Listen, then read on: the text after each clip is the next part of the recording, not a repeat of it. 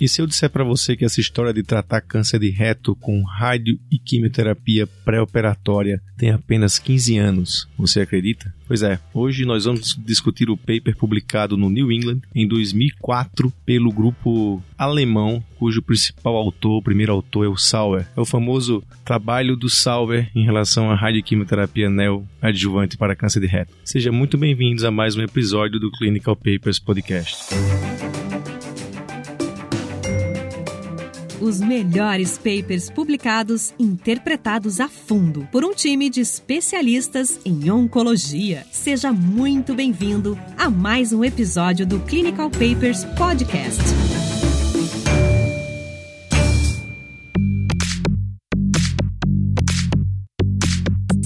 Isso aí, Raniel. Esse é o famoso German Trial, né? um estudo importante conduzido pelo grupo alemão que avaliou aí o papel da quimiorradioterapia neoadjuvante, ou seja, realizada antes da cirurgia no câncer de reto. Na introdução, eles já deixam bem claro, eles contextualizam isso e isso acho que torna esse trabalho mais relevante, na verdade. Se a gente pegar o final da década de 80, começo da década de 90, a gente tinha dados já mostrando ganho de sobrevida global quando os pacientes após a cirurgia eles recebiam químio e radioterapia quando comparados apenas cirurgia. A gente tinha essa comparação já formal de químio rádio, cirurgia seguida de químio rádio ser melhor que cirurgia e cirurgia seguida de químio rádio ser melhor que cirurgia seguida de rádio isolada. Isso a gente já sabia em termos de superioridade de sobrevida global. Por outro lado, e na mesma época, digamos assim, a gente teve o, o trabalho do grupo sueco uh, mostrando aí então que radioterapia de curso rápido, e a gente pode conversar um pouquinho mais sobre isso, mas que a radioterapia de curso rápido ela tinha também benefício sobre a vida global nesses pacientes comparados àquele grupo que só operava. E ainda a gente tinha pelo menos dois grandes trabalhos randomizados avaliando o papel de quimio e radioterapia neoadjuvante que não conseguiram chegar até o final. Né? Tanto um estudo do americano do RTOG, o RTOG 9401, quanto outro estudo do, que é o NSAVP R03. Esses dois estudos eles não conseguiram completar o seu recrutamento. Então, basicamente, aí eu acho que essa é a grande pergunta que os autores fazem com esse estudo publicado no New England em 2004 é se quimio rádio depois da cirurgia é melhor que só operar e a gente tem alguns dados já de que fazer a quimio, quim, é, que fazer radioterapia antes foi também factível e se a gente fizesse quimio e rádio antes da cirurgia isso seria melhor que fazer depois da cirurgia o que, que você acha? Não é muito interessante a gente falar parar um pouco aqui nessa introdução acho que você falou bem do gap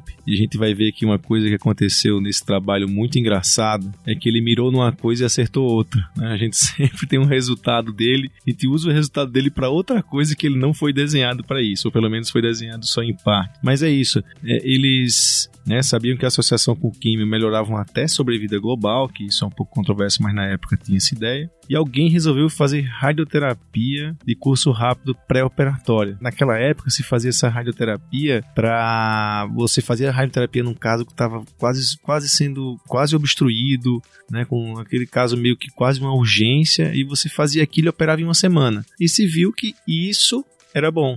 Então, por que não trazer essa radioterapia convencional para antes e tentar um ganho de sobrevida? Tanto que o GAP e o objetivo dele é sobrevida global.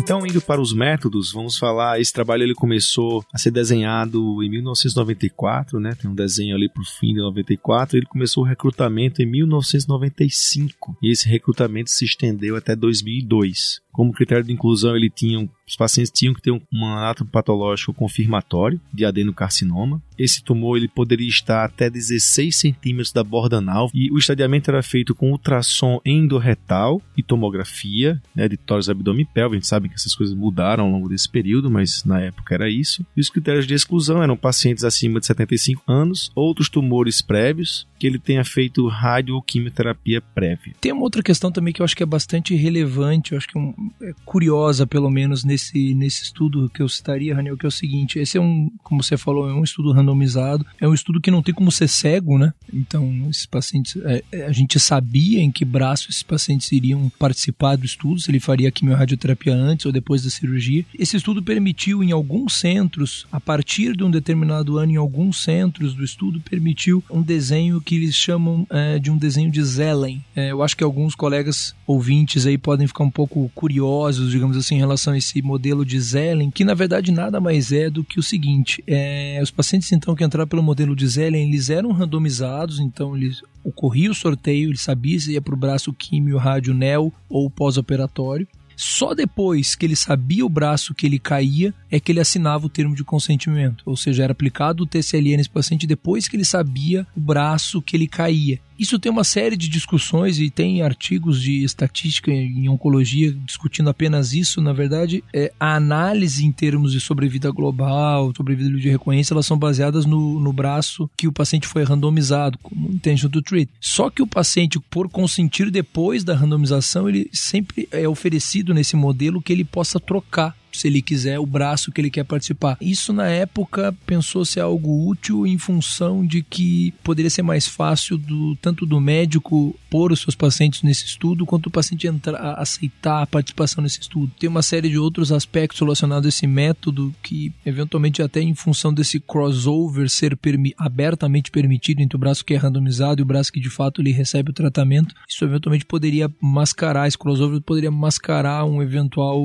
benefício benefício de, uma, de um tratamento sobre o outro. Existe algo que a gente chama de efeito Hawthorne, que na verdade nada mais é do que um comportamento diferenciado, tanto que o paciente pode ter ou que o médico pode ter ao saber o braço que aquele paciente está, está sendo randomizado. Então, tem uma série de críticas do ponto de vista tanto ético quanto estatístico e a gente vai ver muito provavelmente pouco. Eu agora de cabeça não lembro nenhum outro estudo que tenha, que tenha esse desenho de, de Zellen, um desenho estatístico que foi criado pelo grupo de Harvard. Você comentou a respeito dos exames, acho que realmente, como você falou no início, é um, é, é um dado, esse é um dado relativamente recente, de 15 anos. A gente sabe que hoje em dia um paciente que chega no consultório com câncer de reto, ele vai com certeza ser estadiado com uma ressonância magnética, que a gente imagina, e aí tem alguns dados mostrando que é um pouco superior à ultrassom endorretal para doença um pouco mais avançada, como é o caso desse estudo, T3, T4, linfonodo positivo, a acurácia para identificar, identificar um linfonodo positivo é um pouco superior. E é um estudo que admite paciente com câncer de reto, desde que o tumor ali, a margem inferior do tumor, então, esteja até 16 centímetros na marginal, mas esse até 16 é muita coisa, né? Então, assim, eu acho que eu queria ouvir um pouco o que, que você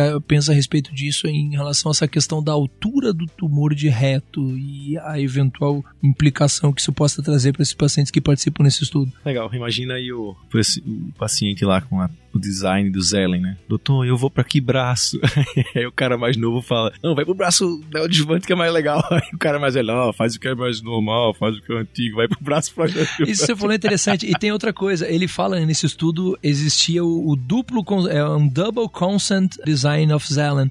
Esse double consent é que o paciente que cai no braço controle, ele poderia querer ir pro experimental, e vice-versa. O do experimental querer ir pro braço controle. E tem o single, que na verdade só permite o paciente do braço controle migrar para o braço experimental, mas não é o caso desse desenho. Mas realmente deve ser uma, uma, uma, uma consulta de, de, de uma consulta para iniciar o estudo com esse paciente deve ser bastante curioso. É, você perguntou da distância do tumor de reto, isso é o seguinte, isso aí a gente vê que todos esses trabalhos de neoadjuvância de reto, eles têm um pouco de variação quanto a essa distância, porque né, a gente tem que entender quando você pega um exame ou um trabalho, alguém fala assim da borda anal, a borda anal não é uma medida fechada fechada. A borda anal ela inclui o canal anal, né, a parte externa do ânus e 2 centímetros ou 3 internamente. Então, o canal anal tem cerca de 4 a 6 centímetros, dependendo. Então, assim, a medida que a gente usa como cirurgião é a medida do anel ano retal, que pode ser diretamente visto pela linha pectínea, ou no toque retal, onde você sente o conjunto esfincteriano e a partir dali você mede. Quando você pegar uma,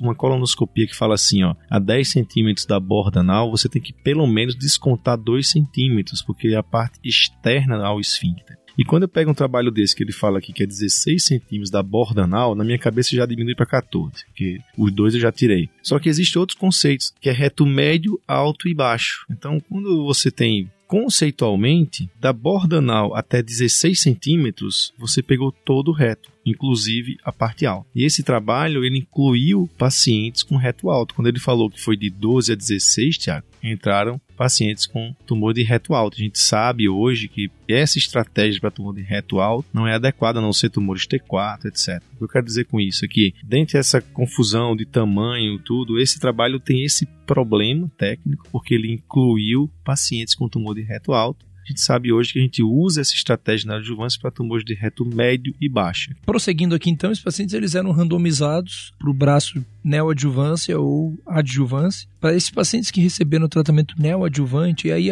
um fato interessante desse estudo é que, que eu sempre comento é que que eles queriam avaliar de fato era o momento de realizar o tratamento. Então a dose de radioterapia era completamente igual nos dois braços, tinha só um boost ali a mais pequeno no braço que fazia radioterapia pós-operatória, mas a dose era de 5.040 tanto num braço quanto no outro, que são basicamente aí as cinco semanas clássicas de quimio-radioterapia do concurso estendido. E esses pacientes eles recebiam quimioterapia com 5-fluoracil infusional, uma infusão direta de 5 dias, na primeira e na última semana, 1000mg por metro quadrado por dia, na primeira e na última semana, durante a radioterapia. Os pacientes que fizeram o tratamento neoadjuvante, ali mais ou menos um mês depois da cirurgia, eles começavam a fazer um curso de quimioterapia com 5-fluoracil isolado. Eram quatro ciclos que esses pacientes recebiam, então, num esquema que a gente chama aí de meio clinic, né? Então, esses pacientes pacientes recebiam de D1 a D5 quatro ciclos com um intervalo de quatro semanas e nos pacientes que fizeram a quimio a rádio depois, esses pacientes também um mês depois do término da quimio rádio, eles faziam esses mesmos quatro ciclos. Então isso torna o estudo mais interessante no sentido de que a grande variável que a gente está avaliando aqui é basicamente a questão do momento. Era o mesmo esquema de rádio, a mesma dose intensidade de quimioterapia durante a rádio e esses quatro ciclos de 5-fluoracil isolado que os pacientes recebiam, eles recebiam mesmo, enfim, tendo feito a quimio, a radioterapia de forma neoadjuvante ou pós-operatória. Em relação à cirurgia, eu gostaria que você comentasse, Raniel, a cirurgia ela já era uma cirurgia com excisão total do mesorreto para esse, grupo de pacientes, principalmente com doença localmente avançada, qual que é o impacto dessa excisão total do mesorreto? Conta um pouquinho, um pouquinho dessa história pra gente aí. É, essa história lembra daquela cirurgia de Miles, lembra? que era é, a ressecção do reto via anal, né, perineal, e a recidiva era muito alta. Depois começou a ter uma abordagem abdominal, um pouco de melhora de recidiva e grande passo cirúrgico, vamos falar assim, em termos de ressecção e recidiva em reto, é a tal da excisão total do mesorreto. O mesorreto é um invólucro né, de gordura, onde você tem aqueles linfonodos, e que a gente sabe que o reto extraperitoneal, né, ele não tem serosa, ele tem esse invólucro de gordura. Imagine a pelve e o reto entrando naquela parte extraperitoneal. E existe uma fáscia, né? O cirurgião que conhece aquela região, ele tem uma fáscia de secção, ela obedece um plano de clivagem. Né? Você não viola essa gordura que está junto do reto, você vai por volta dela de maneira que você não vê a parede do reto nessa ressecção.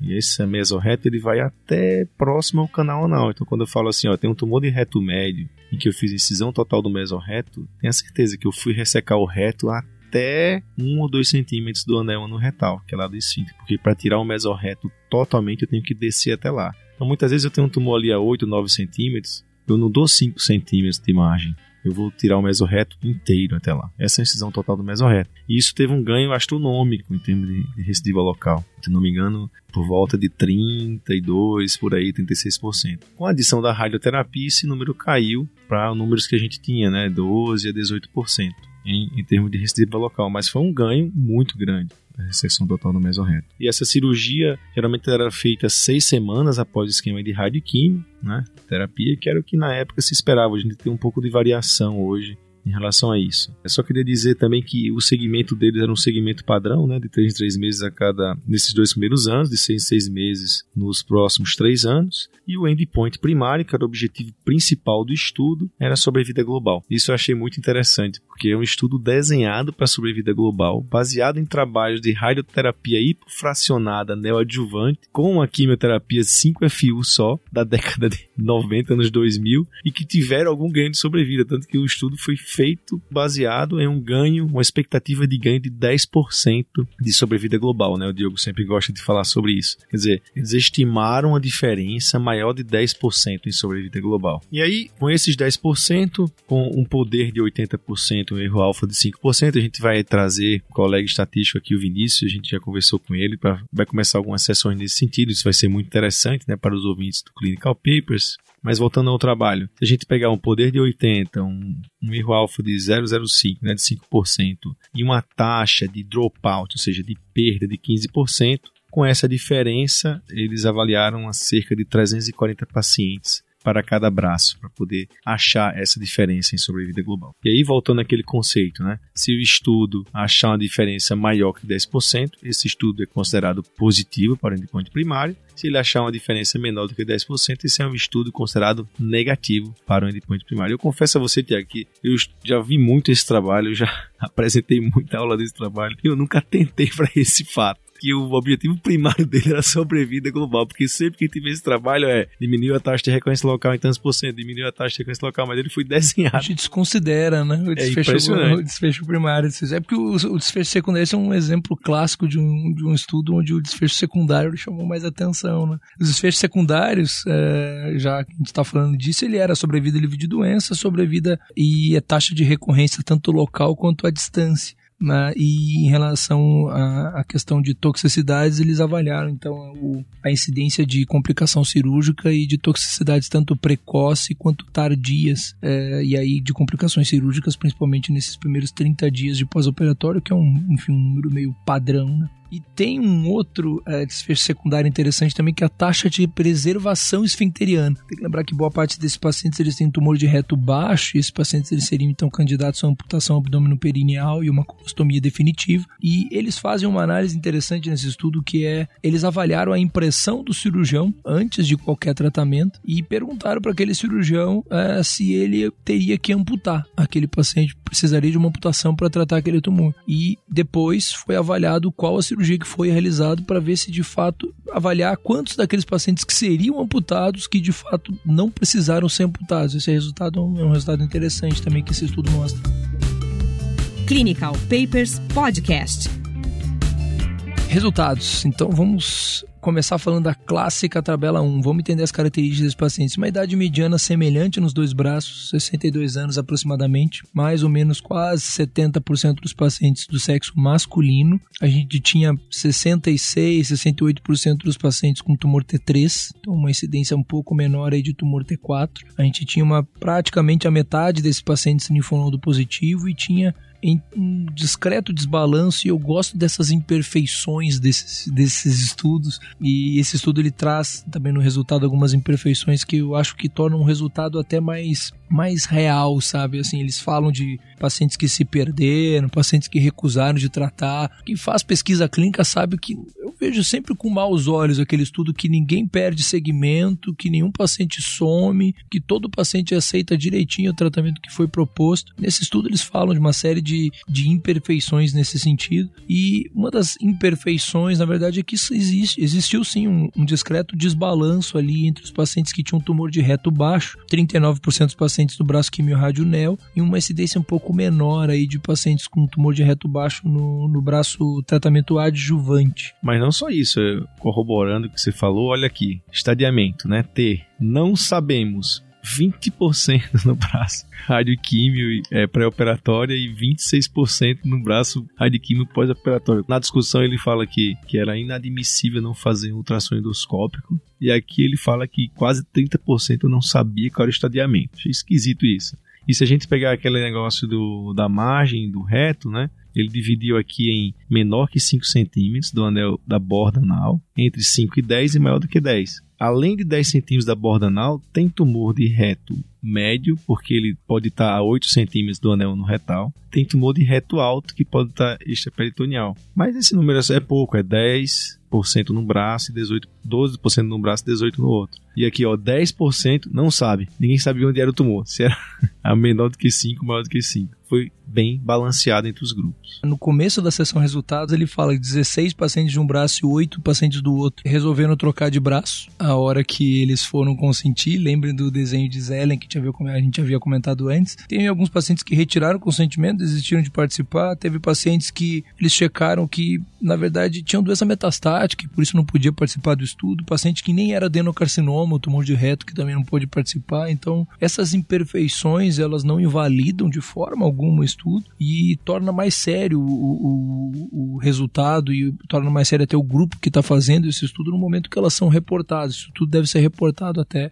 por uma questão ética. Né? Então, continuando as tabelas, a tabela 2 mostrou que foram recrutados para o braço pré, né, radioquímio pré-operatório 421 pacientes, pós-operatório 402 e foram tratados realmente 405 no braço pré-operatório e 394 no braço pós-operatório. Uma coisa muito interessante, a gente já viu aqui em alguns trabalhos de neoadjuvância que o grupo que fez a neoadjuvância, né, a radioquímio neoadjuvante ou pré-operatória, 90% deles completaram ciclos de radioquímio, enquanto no pós-operatório apenas 50% completaram é, radioquímio. E uma coisa que, que aconteceu, que é óbvio, né, os pacientes que do grupo grupo pós-operatório estadio clínico 1 não fizeram radioquímica pós-operatórios, foram excluídos desse, desse trabalho, que isso foi mais ou menos 20%. Acho que isso vale a pena frisar, né? Esses pacientes eram parte daqueles pacientes que não que não receberam tratamento no pós, na pós-operatório após a cirurgia. E esses pacientes, quando eles foram estadiados, eles foram estadiados como tendo um tumor T3, T4 ou um linfonodo positivo. Aí esses pacientes foram randomizados por braço cirurgia seguido de quimio-rádio. Foram lá e operaram. Operaram e viram que não era aquilo que o exame de estadiamento tinha, havia visto. Ele era, tinha uma doença estadio 1, ou seja, ele era um T1N0 ou um T2N0. Então, esses pacientes, ao se saber desse diagnóstico mais precoce, eles não receberam tratamento adjuvante. Isso mostra o quanto a gente ainda é um pouco ineficaz né, nesse sentido de, de, de estadiamento, pelo menos é, com as técnicas da época.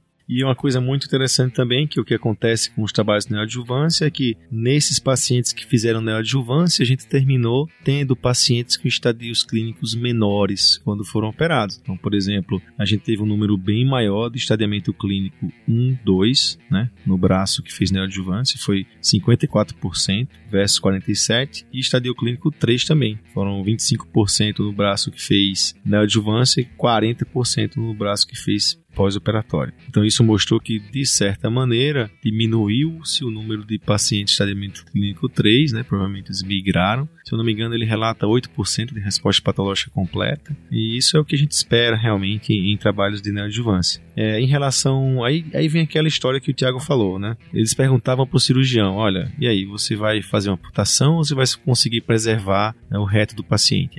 Essa impressão do cirurgião, né? Ele, ele, ele, ele comentava. Então, a princípio, 28% dos pacientes do grupo de quimioterapia neoadjuvante se falava, olha, vai ter que fazer a ressecção abdominal, vamos ter que amputar. E no braço de quimioterapia pós-operatório, 20% falaram que iam ter, iam ter que amputar. Só que no final, dos pacientes que fizeram radioquimioterapia neoadjuvante, quase 40% conseguiu preservar. Quer dizer, se imaginou que 28 iam amputar, mas eles preservaram em 40%.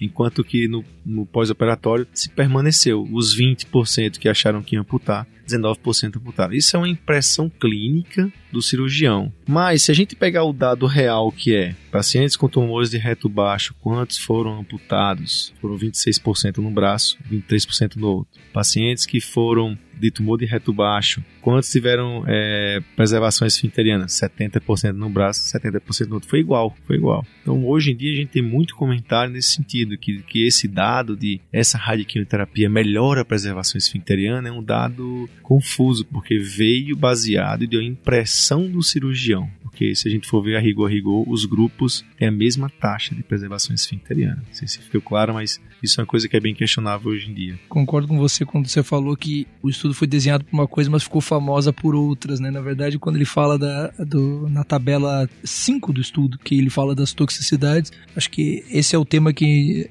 quando eu vou dar aula disso, eu sempre acabo colocando, que é a questão de que é melhor tolerado fazer o tratamento de forma neoadjuvante do que após a cirurgia do reto. E aqui fica muito claro, então, os eventos é, toxicidade aguda, grau 3 e 4, eles foram menos incidentes em quem fez o tratamento neoadjuvante, 27 versus 40%, principalmente as custas de diarreia, grau 3 e 4, 12% no braço neoadjuvância e 18% no braço adjuvância. Porque eu digo, é, diarreia é algo que torna esse tratamento mórbido, é uma das toxicidades que a gente se preocupa. Quando a gente faz a cirurgia e aplica a radioterapia após essa cirurgia, a gente sabe que algumas alças do delgado eles vão descer para a pelve, a gente acaba tendo uma incidência maior de enterite actínica, então é algo que se tornou aí sabe, oficializado, digamos assim, a partir desse, desse estudo. Em relação às toxicidades tardias, principalmente o que chamou atenção então é a incidência de estenose na anastomose, que é bem mais é, comum, 12% dos pacientes de tratamento pós-operatório e 4% nos pacientes que, que fizeram o tratamento de forma neoadjuvante. E os desfechos de sobrevida global e sobrevida livre de doença, é, sobrevida global, desfecho primário do estudo, absolutamente nenhuma diferença, as duas curvas foram completamente sobreponíveis, um braço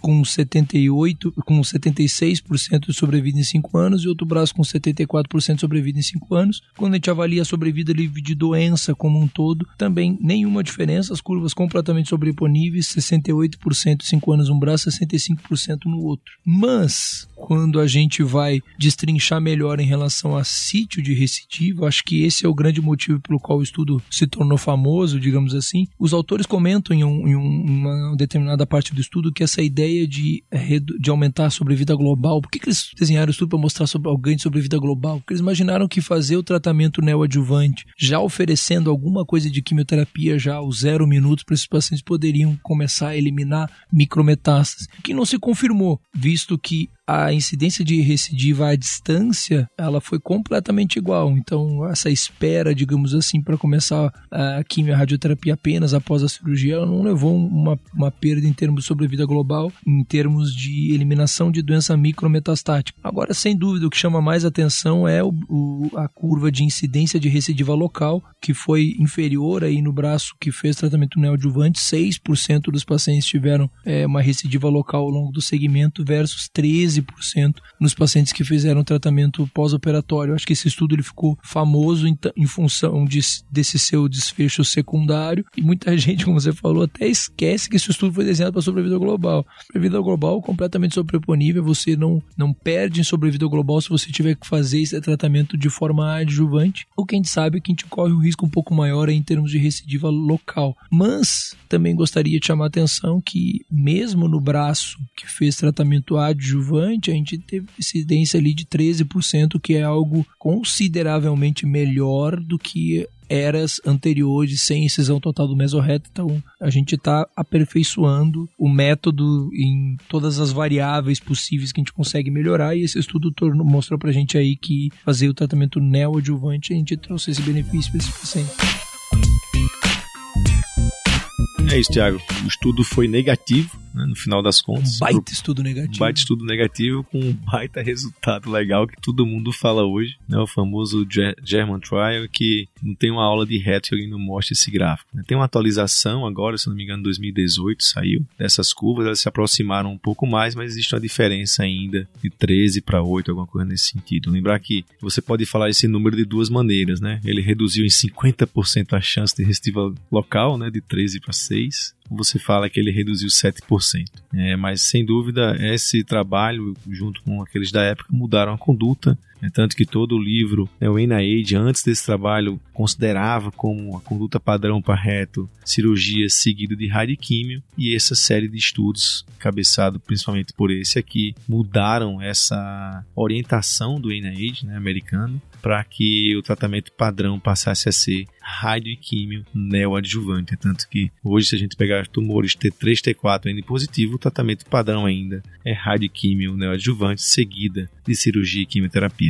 Queria aproveitar um gancho disso que você está falando nesse exato momento. A gente está falando de um estudo de 2004 e no, na discussão, é, os autores então falam que esse seria um novo padrão em função desse benefício em termos de diminuição de recidiva local e falam que falam dos próximos passos. E aqui nos próximos passos eles falam, e a gente está falando já de 2004, a gente já tem disponível, já tinha disponível oxale platina nesse cenário. Eles falam que o próximo passo então agora é tentar diminuir a recidiva à distância e intensificar tratamento sistêmico. 15 anos se passaram, até hoje a gente ainda não tem um estudo fase 3 randomizado mostrando que existe algum benefício de de acréscimo de quimioterapia após a quimiorradioterapia seguida de cirurgia. O máximo que a gente conseguiu até agora é um estudo fase 2 randomizado, estudador, mas a gente ainda não tem o dado de um estudo fase 3 embasando. Dá para se dizer que o, o, padrão ainda é esse tratamento proposto pelo, pelo German Trial em 2004. Então é isso, pessoal. Muito obrigado. Mais um episódio. Espero que vocês tenham gostado dessa discussão, esse paper, mais um clássico que a gente trouxe para vocês. Vamos lá, vão, sigam nas nossas redes sociais, no Instagram, no Facebook, participe, vá no site, faça sua pergunta. Vamos crescer junto com esse projeto.